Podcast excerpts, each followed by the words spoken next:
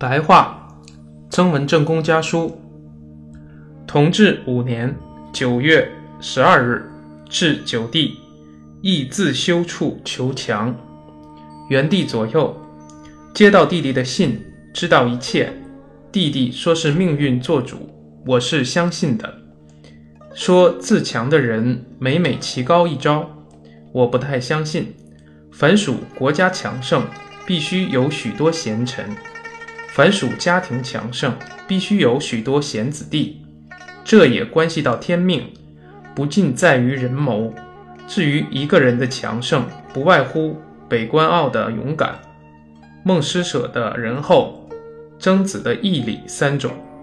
孟子之极义而又不满足，即曾子之自反而缩也。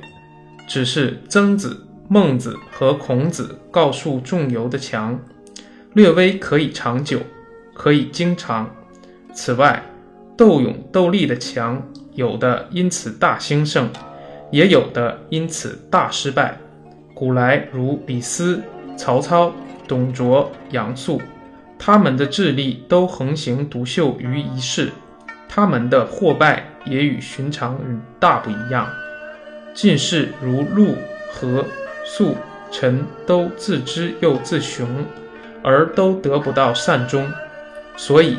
我们在自修方面求强是可以的，在与人争胜负时求强就不可以了。如果专门在争胜人的地方求强，能强到底吗？还不可知。即使终身强横安稳，也是君子所不屑一提的。敌军这次东窜，东军小胜两次，大胜一次；刘潘大胜一次。小胜几次，似乎又已受到重创，不像上半年的猖獗了。